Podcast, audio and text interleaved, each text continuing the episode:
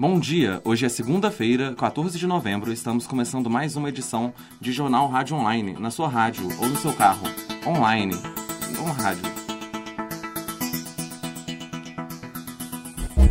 Enem. Cidade. Enem.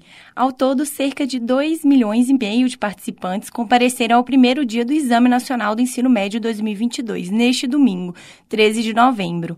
O número corresponde a 73,3% de cerca de 3,4 milhões de inscritos nas duas versões, impressa e digital.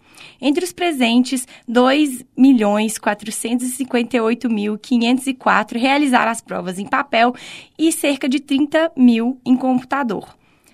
Os dados são preliminares, tendo em vista que os números conclusivos dependem da apuração definitiva do consórcio aplicador. Os participantes realizaram provas de linguagens, códigos e suas tecnologias, ciências humanas e suas tecnologias, além da redação com o tema Desafios para a Valorização da Comunidade e Povos Tradicionais no Brasil.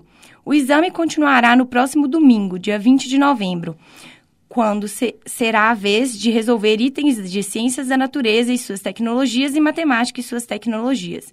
O INEP divulgará os gabaritos até dia 23 desse mês, conforme previsto em edital. O cantor e compositor Milton Nascimento realizou ontem, no Mineirão, o último show de sua carreira.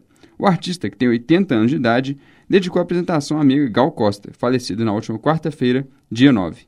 Mais de 60 mil pessoas assistiram ao show, que teve transmissão ao vivo do Globoplay. Milton Nascimento celebrou também o Clube da Esquina, grupo histórico das décadas 60 e 70. Wagner Tisso, Lô Borges, Toninho Horta e Beto Guedes se apresentaram ao lado de Nascimento numa noite especial. Chega ao fim uma carreira de mais de seis décadas, marcada por muito sucesso e pela consagração de um dos maiores artistas da música popular brasileira. É, circuito de hip hop no Barreiro. Começou no último sábado, dia 12, o Circuito de Hip Hop Barreiro 2022. Serão realizadas batalhas de MC com premiação, oficinas sobre cadeia produtiva do hip hop, batalhas de dança, produção de podcasts e também ações para crianças. De acordo com Bárbara Boff, diretora de promoção dos direitos culturais da Fundação Municipal de Cultura, o circuito de hip hop parte do Barreiro, reconhecendo e valorizando os artistas e grupos da região. Da região mas se espalha por toda a cidade, convidando a juventude ao encontro e à partilha de conhecimentos e práticas para o fortalecimento e difusão da cultura hip hop. O evento vai até dia 18 de dezembro e a programação completa pode ser conferida no portal Belo Horizonte. Sobre o tempo, previsão do tempo aponta dia chuvoso em Belo Horizonte. Segundo dados do Clima Tempo, a mínima deve ser de 18 graus e a máxima fica em 28 graus.